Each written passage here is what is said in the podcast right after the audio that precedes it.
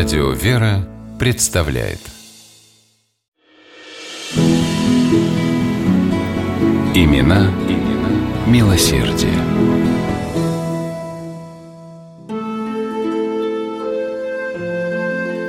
Двадцать четвертого февраля 1881 года на заседании Пензенской городской думы наблюдалось необычайное волнение.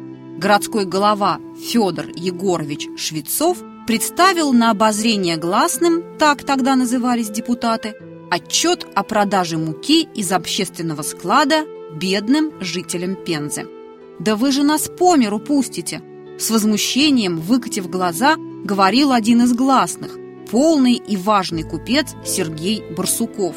«Вы же продаете муку по ценам ниже рыночных.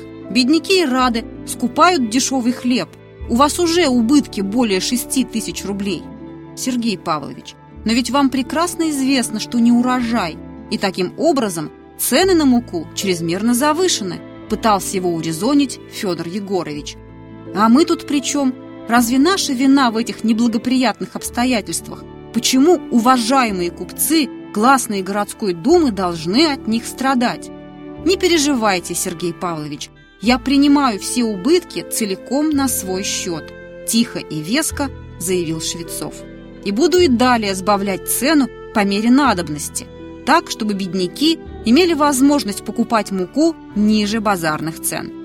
Тут поднялся невообразимый шум и гвалт.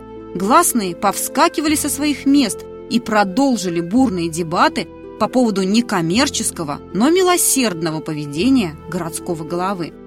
В конце концов, было принято постановление выразить Швецову благодарность и предоставить дальнейшее ведение этого дела его личному усмотрению.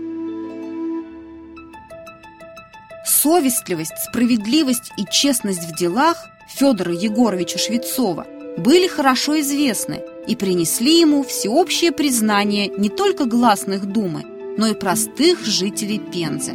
Для него недопустимым было спокойно наслаждаться преимуществами своего богатства – когда обездоленные терпят лишения. В том же 1880 году Швецов организовал комитет вспомоществования бедным жителям Пензы, который очень много сделал для реальной им помощи.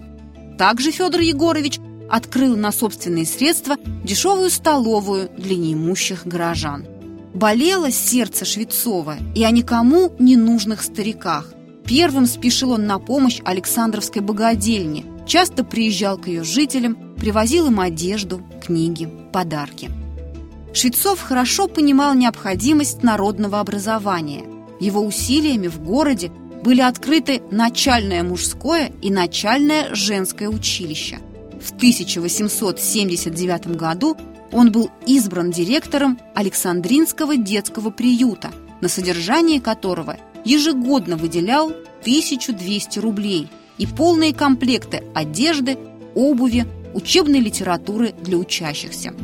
В приюте обучались по программе среднего образования девочки-сироты разных сословий. Условия для содержания детей были прекрасными. В пристройке организовали рукодельную и мастерскую, имелась отдельная комната для игр, две просторные комнаты для классов, столовая на 100 человек, кухня и прачечная, спальня, баня. Но больше всего усилий Швецов вложил в создание ремесленной школы. К сожалению, она открылась только после смерти Федора Егоровича 6 декабря 1884 года. В этой школе обучались токарному, слесарному, резному, башмачному, сапожному и портняжному ремеслу. Здесь получали образование преимущественно дети-сироты из беднейших семей города, которые через пять лет выпускались со званием мастера первого или второго разряда, что давало им возможность найти себе хорошую работу с приличным заработком. Вскоре на втором этаже школы открылась домовая церковь Николая Чудотворца. Паркетный пол в храме и престол из кипарисового дерева смастерили сами воспитанники ремесленной школы. Жители Пензы увековечили память благотворителя, назвав в его честь ремесленную школу и одну из улиц в родном городе.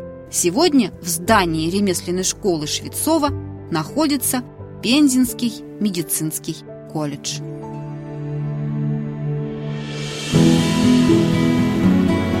Имена, имена милосердия.